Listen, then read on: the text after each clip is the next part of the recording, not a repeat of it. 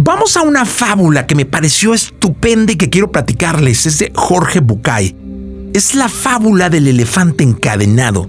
Y es que miren, cuando yo era pequeño, me encantaban los circos. La fantasía y la magia que se vivía en los circos era espectacular. En aquel entonces eran muy populares los circos con animales. Me encantaban los circos y la capacidad que tenía el hombre de domar fieras, ¿no? Leones, tigres, de cómo jugar con los chimpancés. Pero a mí me, me dejaba anonadado la grandeza del elefante.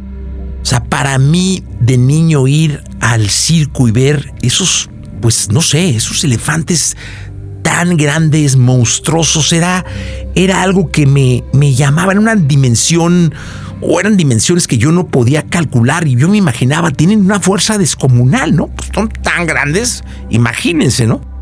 Sin embargo, después de la actuación del elefante, porque era un elefante, hasta poco antes de volver al escenario, lo sacaban. Yo dije, voy al baño. Fui al baño y vi que amarraban al elefante. ¿Cómo?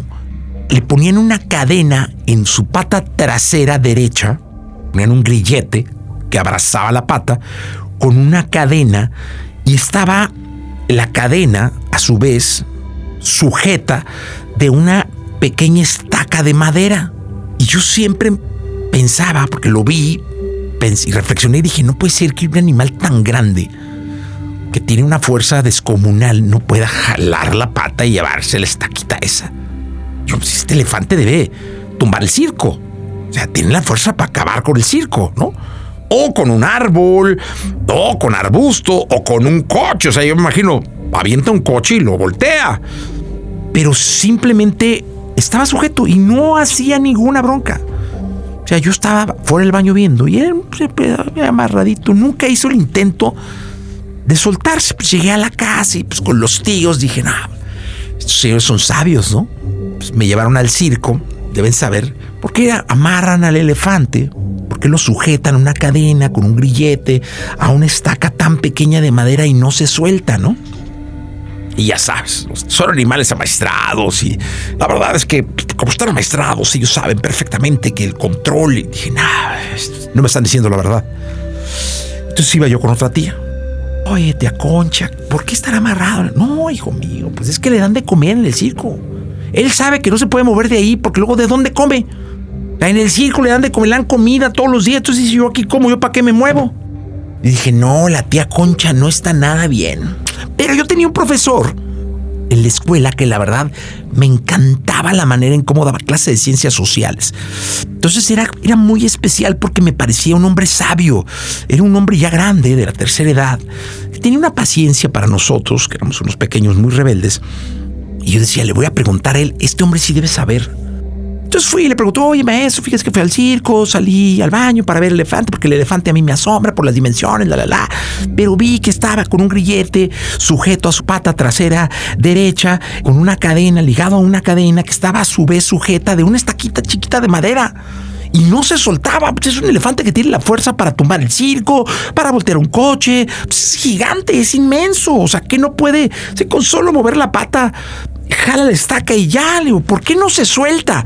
Y me dice el viejo maestro de ciencias sociales, me dice, no, dice, es que no es el elefante, es la vida que ha llevado el elefante, es la costumbre con la que crecieron ese elefante. dije, ¿cómo? Sí, cuando nace el elefante, nace en el circo y estando pequeño, sujetan, ¿no? De pequeño, su pata trasera derecha a un grillete, a una cadena y lo ponen en una estaca. Cuando es un elefantito, pues, jala la pata y jala la pata y jala la pata y por supuesto que no tiene la fuerza para mover la estaca. El elefante todos los días jalaba la pata, no se movía la estaca, porque no tenía la fuerza, era un elefante bebito. Jalaba la pata, jalaba la pata, jalaba la pata y no pasaba nada y no pasaba nada porque en ese momento era un elefante bebé, no tenía la fuerza para mover la estaca cuando a lo largo de dos, tres, cuatro, cinco meses jala la pata y no se mueve, jala la pata y no se suelta, jala la pata y no se suelta, él dice estoy sujeto de por vida. Entonces ya crea en su mente la sensación de estar sujeto y amarrado de por vida. Es decir, él por más que crezca, sabe que está sujeto a esa pequeña estaca y que si jala la pata como cuando era bebé y creció, no va a pasar nada. Le dije, ah, pues tiene razón. Y me dice el viejo maestro, pero ¿sabes qué es lo peor? Dice, que muchos humanos son como el elefante. Le dije, ¿cómo? Sí. Cuando son pequeños, cuando son jóvenes, intentan hacer algo en su vida, un proyecto, intentan estudiar algo, intentan con alguna relación, intentan con algún trabajo y los corren, no les sale, fracasan. Y es como si tuvieran la pata amarrada. No pueden, no pudieron al primer intento. Pum, pum, pum. Jalaba la pata, seguía la estaca. Jalaba la pata, seguía la estaca. Entonces no vuelven a intentar un proyecto igual, no vuelven a intentar un sueño igual, no vuelven a tratar de cumplir un objetivo igual, porque creen que como no pudieron la primera vez, nunca van a poder, a pesar de que hoy tengan la fuerza, la grandeza, la preparación, ya no lo van a intentar. Le dije, ah, tiene usted razón, maestro. ¿Y qué podemos hacer? Jalar la pata. Jala la pata. ¿Cómo? Sí, jala la pata. Si la primera vez no pudiste, la segunda no pudiste, seguro ya eres grande y eres fuerte. Jala la pata. Inténtalo de nuevo. Inténtalo de nuevo. Solo se trata de jalar la pata. Y mira, qué razón tenía mi maestro. Todos, como el elefante, jale la pata, inténtenlo de nuevo. Si no pudieron una vez, dos, tres, cuatro, cinco, no importa, jala la pata. Seguramente ahora, con otra intención, lo vas a lograr.